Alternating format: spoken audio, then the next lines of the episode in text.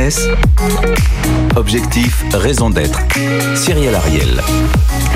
Bonjour à toutes et tous, j'espère que vous allez bien. Je suis ravie de vous retrouver cette semaine dans Objectif Raison d'être et nous allons aborder les nouveaux virages RSE dans le secteur de la grande distribution. Nous recevons alors Carrefour avec son directeur du développement durable Bertrand Swiderski, mais également C'est qui le patron avec son fondateur Nicolas Chaban. On rentre tout de suite dans le cœur du sujet. Ils sont là, ils sont deux et ils s'engagent. BFM Business. Objectif, raison d'être. Les entreprises face aux défis de la RSE. Et nous sommes ravis cette semaine de vous offrir une émission spéciale sur la grande distribution avec Carrefour et C'est qui le patron en plateau.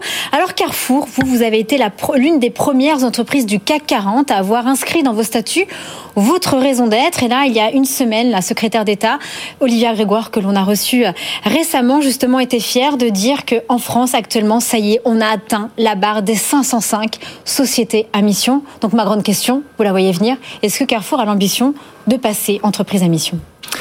Mais vous savez, Cyrielle, avoir une raison d'être, c'est un combat.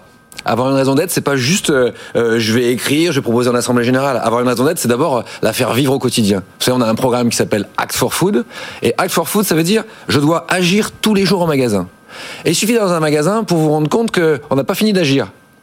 Et je pense qu'il nous faut, nous, arriver en maturité sur notre raison d'être. Aujourd'hui, elle est connue de nos salariés, elle est visible de nos clients. Hein, on l'a prouvé encore, on a gagné des points dans notre baromètre sur notre visibilité. Vous savez, par exemple, quand on a lancé cette boîte qui s'appelle la boîte Zéro Gaspi pour lutter contre le gaspillage alimentaire. On en a vendu un million. Elle est visible au magasin, les clients la voient et les clients comprennent notre raison d'être. Vous avez tout pour entrer, pour devenir société à mission du coup bien, on a tout pour faire vivre notre raison d'être à notre client. Et c'est ça notre challenge. Donc, je vais vous dire, étape par étape, cette raison d'être, elle nous motive au quotidien, elle motive notre patron, nos salariés. Maintenant, il faut la faire vivre. Alors, en face de vous, Bertrand Swiderski, nous avons Nicolas Chaban. Alors, c'est qui le patron? C'est une coopérative. Vous avez également deux autres structures. Mais c'est quoi votre raison d'être? Vous, cette marque qui disrupte, on va dire, l'économie depuis cinq ans? Notre raison d'être à tous, on est tous rassemblés dans cette maison commune. Là, effectivement, la coopérative, c'est défendre d'abord ceux qui nous nourrissent, euh, permettre aux producteurs de vivre de leur métier. Alors c'est vrai qu'on ne s'est pas mis dans une logique de départ de déterminer une raison d'être parce que assez naturellement quand vous êtes, vous êtes consommateur et que vous créez cette euh, logique de soutien aux producteurs, je crois que par nature euh, vous, vous, vous faites un cadre qui permet ensuite de développer naturellement de plus en plus mmh. d'échelles de raison d'être. C'est toujours le contraste entre ce qui vient être affiché comme une raison d'être et la réalité, comme le disait euh, Bertrand Soderski, de ce qu'on fait réellement. Alors, concernant Carrefour, vous revendiquez pour vos résultats 2021 un cash flow euh, libre record avec une croissance de profitabilité de plus 7,7%.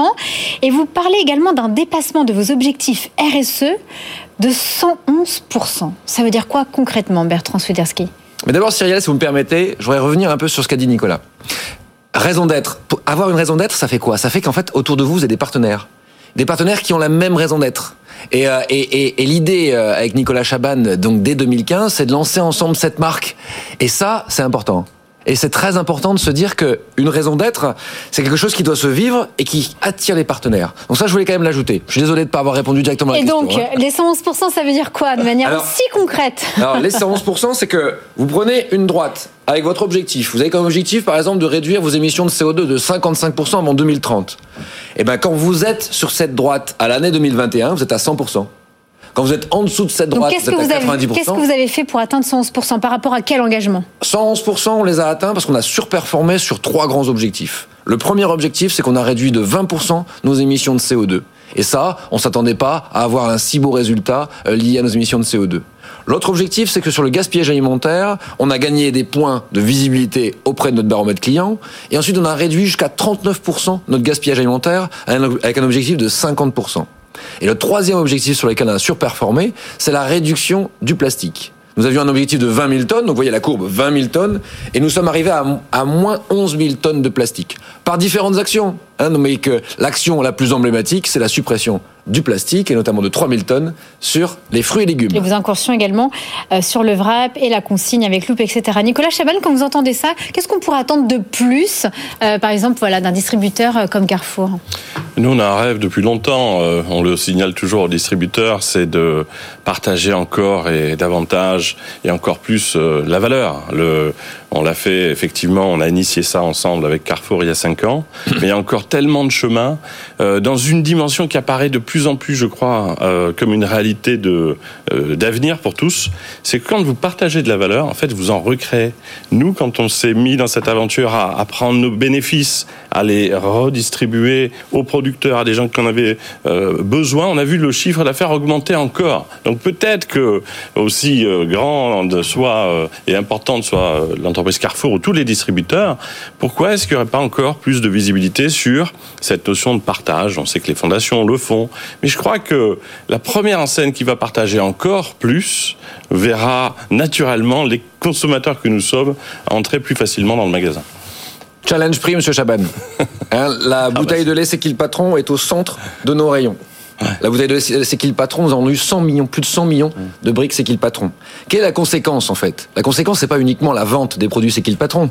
La conséquence, c'est que autour de cette brique, et vous le voyez en magasin, vous avez vu arriver une autre brique, la brique de la marque Carrefour, qui a les mêmes les mêmes valeurs que la brique C'est qui le patron.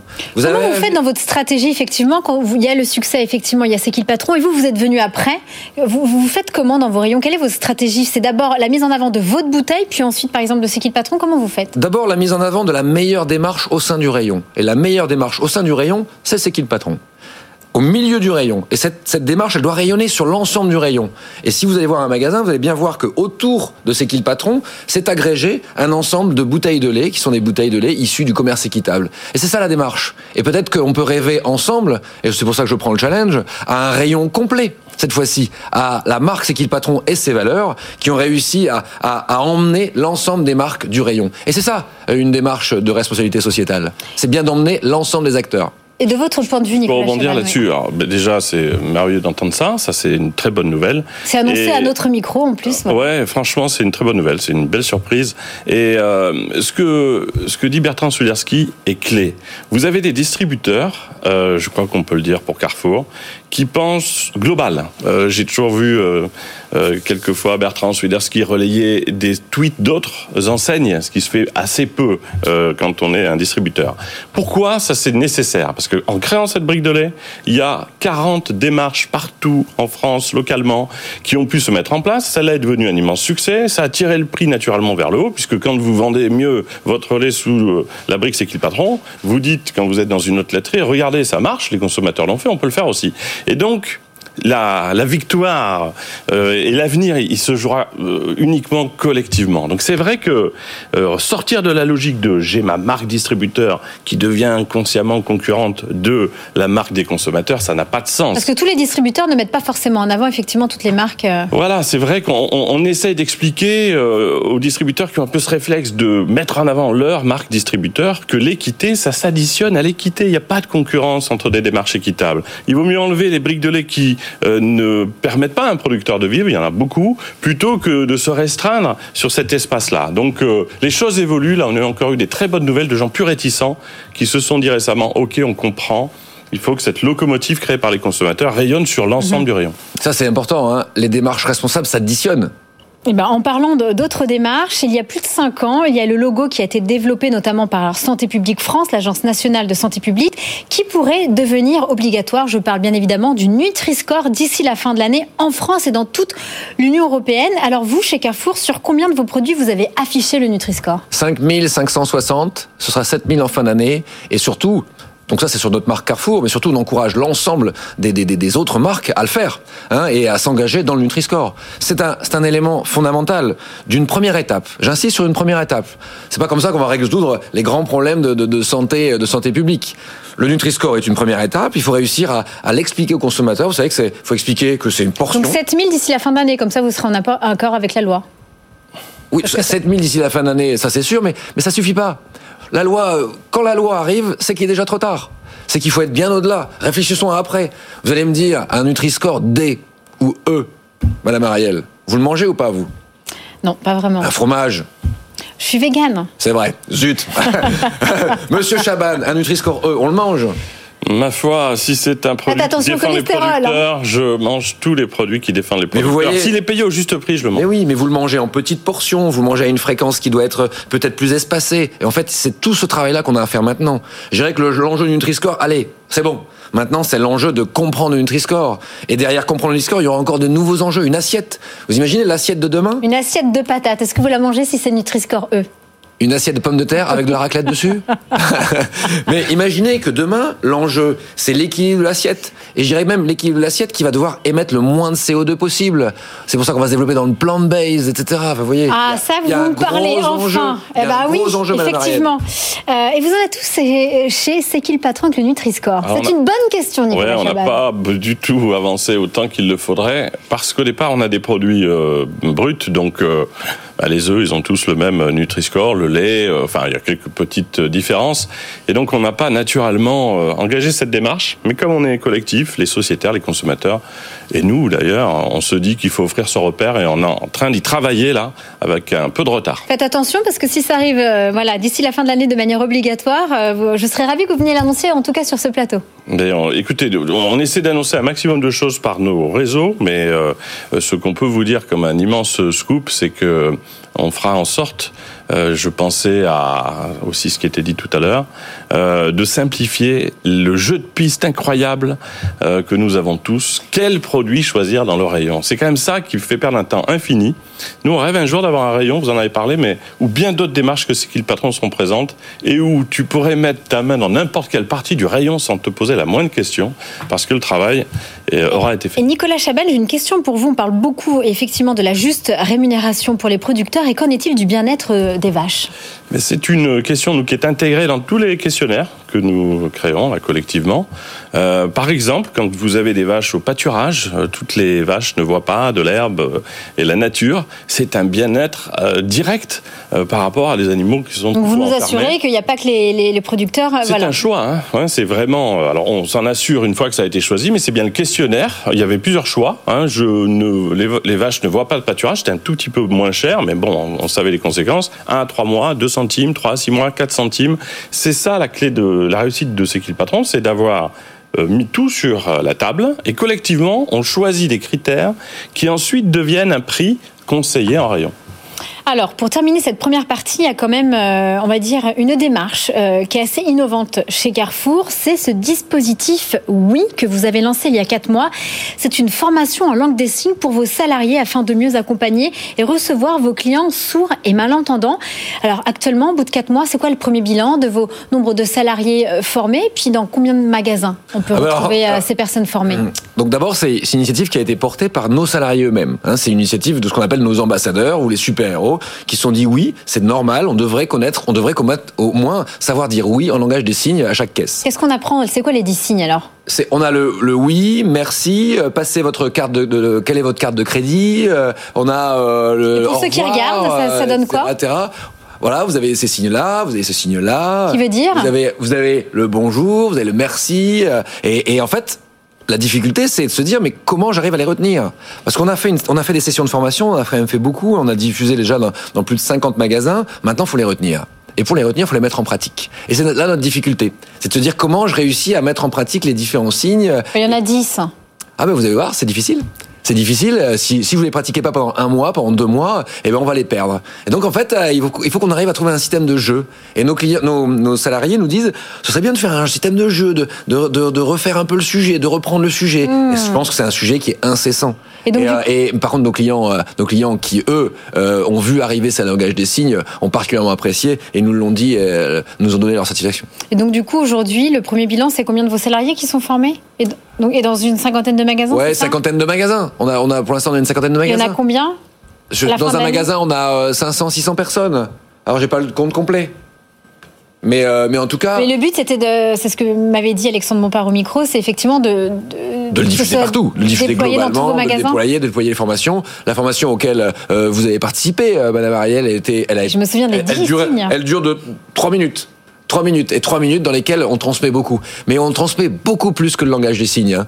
On transmet la, la, le fait qu'on comprenne l'autre, qu'on ait envie de comprendre l'autre, etc. Vous savez, juste un tout petit signe euh, à quelqu'un qui, qui les utilise tous les jours, c'est énorme. C'est important, c'est important. Merci beaucoup, messieurs. Il est temps d'accueillir notre débriefeur de la semaine. BFM Business. Objectif, raison d'être. Le débrief. Et nous sommes ravis cette semaine d'accueillir pour la première fois Stéphane Linou. Bonjour et bienvenue Stéphane. Oui, bonjour Cyril. Vous êtes le fondateur du mouvement Locavor, mais surtout vous êtes l'expert associé au laboratoire Sécurité Défense du CNAM. Alors, tout d'abord, qu'est-ce que vous avez pensé de cette première partie? Oh ben, J'ai bien apprécié l'échange hein, sur euh, ben, justement hein, euh, un gros paquebot que, que peut-être une enseigne comme, euh, comme Carrefour qui euh, se fait un peu piquer les fesses par euh, une nouvelle enseigne comme euh, la marque Siki le Patron. Donc c'est vrai que euh, l'importance de rémunérer correctement les, les producteurs euh, a bien été rappelée par, euh, par une marque comme C'est qui le patron et l'enjeu c'est de d'avoir des assurances qu'une enseigne comme comme Carrefour euh, suive euh, réellement ce qu'elle a annoncé et c'est très bien que qu'il y ait eu des engagements qui soient pris à ce plateau mais pour moi, c'est jamais assez. Mais c'est déjà bien qu'il y ait d'ailleurs des, des engagements euh, pris publiquement. Et donc, vos questions pour Bertrand Alors, la question, voilà. Alors en fait, vous, savez que le, la souveraineté et la résilience alimentaire hein, euh, est maintenant hein, euh, réellement vue comme euh, un sujet de sécurité civile, intérieure et nationale. Donc, euh, est-ce que par rapport à votre euh, à votre perception du secteur privé, qui a peut-être une pierre à poser à cet édifice-là, j'aurais deux questions. La première, c'est est-ce que par rapport à votre ancrage territorial, vous participez aux projets alimentaires territoriaux qui se développent partout dans nos territoires. Et pour cela est-ce que vous participez à euh, des portages fonciers? Parce que le foncier les terres ça sert d'abord à l'alimentaire. Et est-ce que vous par exemple vous euh, participez à des montages comme les sociétés civiles les, les, les sociétés coopératives d'intérêt euh, collectif pour justement geler le foncier, le sanctuariser pour qu'il reste nourricier et favoriser l'installation et la transmission de producteurs aux côtés des collectivités locales. hein. Alors, hum, je vais vous répondre. Alors, j'ai pas tous les termes que vous connaissez. Je vais vous répondre de manière très très simple. Il y a plusieurs choses. Il y a un, le développement du local. Ça, je reste. Je pense que c'est pas le, le but de votre sujet. Et c'est la participation aux plans territoriaux alimentaires. Donc ça, on le fait. La deuxième chose, c'est que ce que nous on fait, c'est qu'on essaie de développer, euh, dans, le, dans le cadre de la résilience, on essaie de développer euh, un approvisionnement français. Et je vous donne les grands exemples de ceux qui va nous manquer, la protéine. La protéine, elle doit être française, on doit développer une protéine française. Le soja, c'est que le soja est à la base de l'alimentation animale, et donc on a développé un projet avec le groupe Avril. Même des herbivores comme moi. Bien sûr, alors là je vais parler du soja en alimentation animale. Alors pas le soja qui fait les steaks de soja. En alimentation animale, on va utiliser le soja et donc on a développé avec Avril une production euh, dans le sud-ouest de soja qui alimente toutes nos filières porcines et les filières euh, de, poulet euh, dans le sud-ouest. Ça c'est clé. Parce que cette matière-là, cette matière première, vous le savez, hein, on en est dépendant, on est dépendant des importations du Brésil. Donc ça c'est clé dans les plans territoriaux. Ensuite, vous savez qu'avec ce qu'on appelle nous les filières qualité Carrefour, ce sont des produits sur lesquels on a une traçabilité complète jusqu'aux producteurs. On a 24 000 producteurs qui sont partenaires. Et donc là, euh, si par exemple vous êtes un partenaire, vous voulez développer des poires Williams, ça vous dit? Poires Williams dans la vallée du Rhône. Vous voulez développer des poires Williams dans la vallée du Rhône. Moi, je suis capable de vous dire, écoutez, je m'engage sur 5 ans, sur 10 ans, avec un prix, un volume. Vous faites 900 tonnes, 900 tonnes. Vous me, vous me plantez les arbres et moi, je vous les, je vous les achète dans les, 10 dans les prochaines années. C'est pas tout à fait la même technique que celle que vous évoquez, c'est-à-dire d'acheter des terres. C'est une autre technique, c'est d'utiliser notre métier. Notre métier, c'est de vendre des produits. C'est exactement comme ce qu'on a fait avec C'est qui le patron. Vous pouvez, vous pouvez dire qu'on peut en vendre plus. On a vendu 100 millions de bouteilles. On peut faire plus, hein, c'est sûr. Mais 100 mouillé- millions de bouteilles, c'est énorme. Monsieur Chaban. Sous la contrainte, je réponds oui. Non, non, avec plaisir. Vous voyez, non, je voulais je dire pense rapide- que- Je sais pas si je peux rebondir sur ce je, que je, je finis Ah. juste, monsieur Chaval. Vous voyez, je pense qu'il faut qu'on utilise, dans une entreprise privée, il faut qu'on utilise ce que l'on sait faire le mieux. Ce que l'on sait faire le mieux, c'est acheter et vendre. Alors, acheter, il faut l'acheter. Alors rapidement. justement, euh, justement hein, vous avez commencé à répondre à, à ma deuxième question, hein, qui était justement sur le prix payé aux producteurs. Donc on est au mois de mars, hein, les négociations commerciales sont terminées. Donc ma question c'est, est-ce que euh, nos producteurs, qu'ils soient euh, éleveurs, producteurs justement de, de, de, de protéines végétales, Ouais. euh, nos maraîchers, est-ce qu'ils sont trucidés ou pas? Est-ce que vous leur achetez au bon prix pour qu'ils puissent continuer à nous nourrir et euh, qu'ils soient réellement à nos côtés et encore en place pour temps mauvais qui arrivent Très rapidement, Bertrand. Alors, vous savez que, il y a, il y a pas, il y, a- il y a des confusions. hein. Vous savez que les négociations comme ça, c'est avec les grandes marques. Si Vous, vous me parlez de quoi? Oui. Vous me parlez de Coca, de Unilever? Non, non, non, pas, pas, pas Ça non, concerne non, que ça. La date que vous venez d'évoquer, c'est- maintenant. Ça, ça concerne que ça. D'accord. Donc, euh, par contre, les producteurs, c'est toute l'année. Moi, les- le projet dont je vous ai parlé de poire, euh, il n'y a pas de date, hein, c'est toute l'année. Euh, il- je- je- et, et le sujet du premium payé aux producteurs, bien sûr. Mais vous savez, invitez les producteurs euh, et invitez n'importe quel producteur de la filière qualité Carrefour et ils vous répondront. Il y a un premium payé sur la production. Merci, merci, merci, messieurs. Il est temps de passer à l'impact de la semaine. BFM Business. Objectif, raison d'être. L'impact de la semaine. Cette semaine, nous restons dans le secteur pour un sujet, un sujet que l'on n'a pas encore abordé, c'est le vrac et notamment une belle réussite avec Mademoiselle Vrac, dont l'objectif est de démocratiser bien évidemment le vrac et la consommation éco-responsable. Et c'est un concept qui nous vient tout droit de Royan et ça a été fondé par deux sœurs, Claire et Noémie. Alors on y retrouve des produits de cosmétiques solides, les épices et des condiments ou encore des produits d'entretien.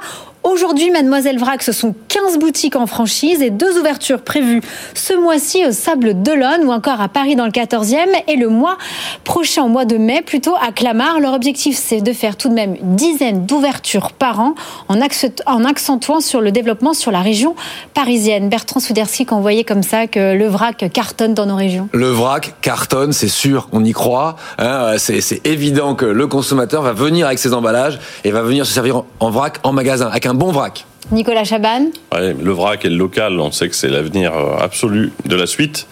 Euh, bien sûr, il faut tout faire pour euh, rendre plus de, produits accessibles. Il y a trop peu de produits aujourd'hui proposés en vrac. et Stéphane Linou. Le vrac, c'est la base pour cuisiner. Bah voilà, bah écoutez, très bonne conclusion. Merci infiniment à mes trois invités, Bertrand Swiderski, Nicolas Chaban et Stéphane Linou. Pour ma part, je vous donne rendez-vous la semaine prochaine à le même, au même endroit. À bientôt. Prenez soin de vous. BFM Business. Objectif, raison d'être. Les entreprises face au défi de la RSE.